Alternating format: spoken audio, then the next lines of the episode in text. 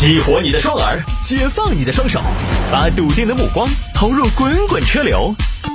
给我一个槽点，我可以吐槽整个地球仪。微言大义，换种方式纵横网络江湖。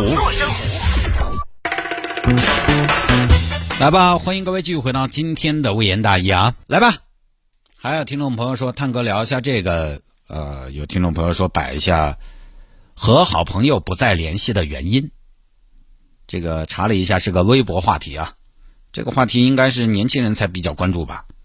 嗯，年轻人可能才会关心的话题。你但凡上点年纪，可能都不问这个问题。其实和好朋友不再联系的原因很多，我觉得这事儿呢还是顺其自然比较好。朋友这个东西呢，还是要讲究个缘分。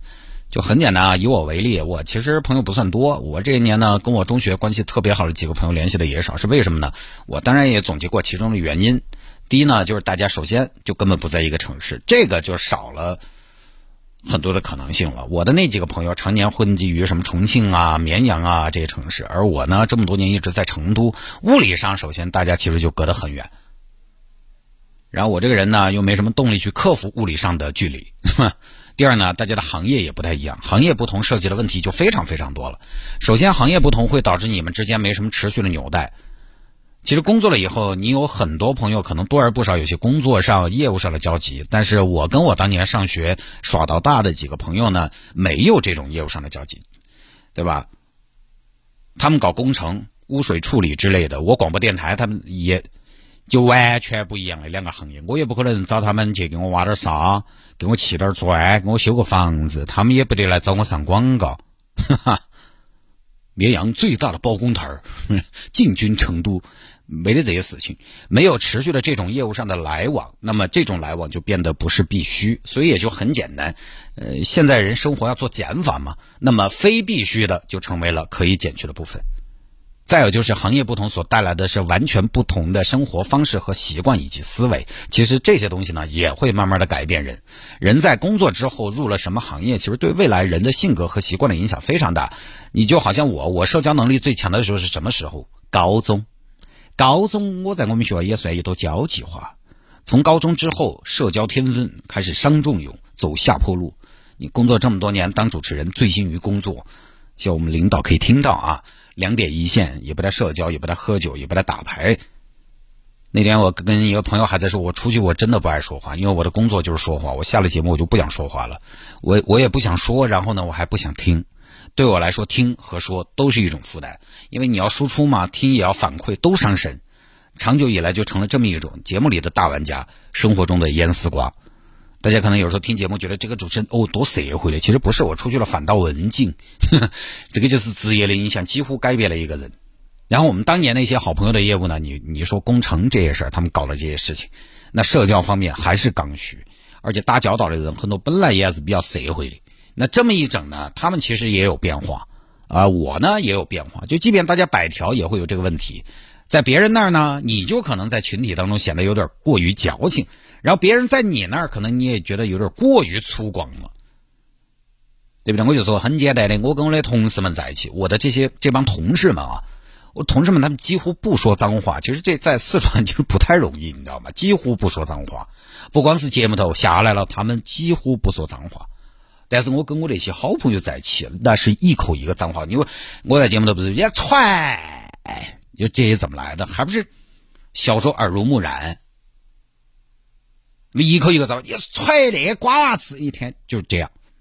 不是说那好下来的脏话呢，确实它有好多就是习惯，但是确实要承认，环境对人的影响很大，行业对人的影响很大。那大家在一起摆什么呢？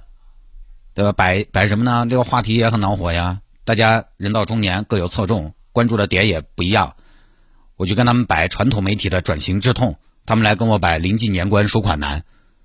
大家可能听了对方洋洋洒洒说了一大段，都忍不住想在心头说一句“管我屁事”，聊不到一块去。第三呢，我觉得就是大家有不同的生活节奏。因为前段时间我们开同学会嘛，我有同学我发现啊，我看他朋友圈开完同学会，这都快一个月了，他不在当地工作。开完同学会，这都快一个月了，他还驻扎在当当当地。我看他还在天天到处约同学喝酒吃饭。他是什么职业呢？老师，嘿，正在放暑假，那时候耍一个多月没得事，你是只有去把同学约出来约下这个约下那个，那多约感情就出来了。然后又没得娃娃，那个生活阶段不一样。这样一来呢，大家既没有业务上的来往，社交呢也不是必须。另外呢，就是业务之外，你们又从彼此的身上得不到什么太多的东西和启发，那一来二去就自然淡了嘛。前几年我们有朋友说一棍儿一天，这语气这语言啊，虎狼之词，一天又不跟我们联系，我心想说。你们不是也没跟我联系吗？说我其实就很简单，大家不是那么的需要彼此了，至少在现阶段。所以这种不再联系的好朋友呢，大家常常纠结，平时呢也觉得不想，偶尔说起来也有还是怀念。偶尔怀念呢，你想要捡起来呢，拿到手上又觉得有点占地方，这就很纠结。就当你手上拿不下的时候，你要放一个东西下去，你首先可能放的就是这一部分。就归根结底就一个原因，我觉得长大了。我们和朋友之间有更多的不一样了。上学的时候，同学之间的不一样其实是比较少的，因为你看上学的时候，大家身份一样，都是学生，然后大家的家庭角色也一样，孩子，家里边孩子都差不多。长大之后，不一样的地方就太多太多了。有人当公务员，有人当老师，有人做生意，有人可能被抓进去了。有人可能单身，有人生了两个了，就这些种种区别会导致大家的价值观呐、人生观啊，包括生活习惯都有差别，有更多的不一样了。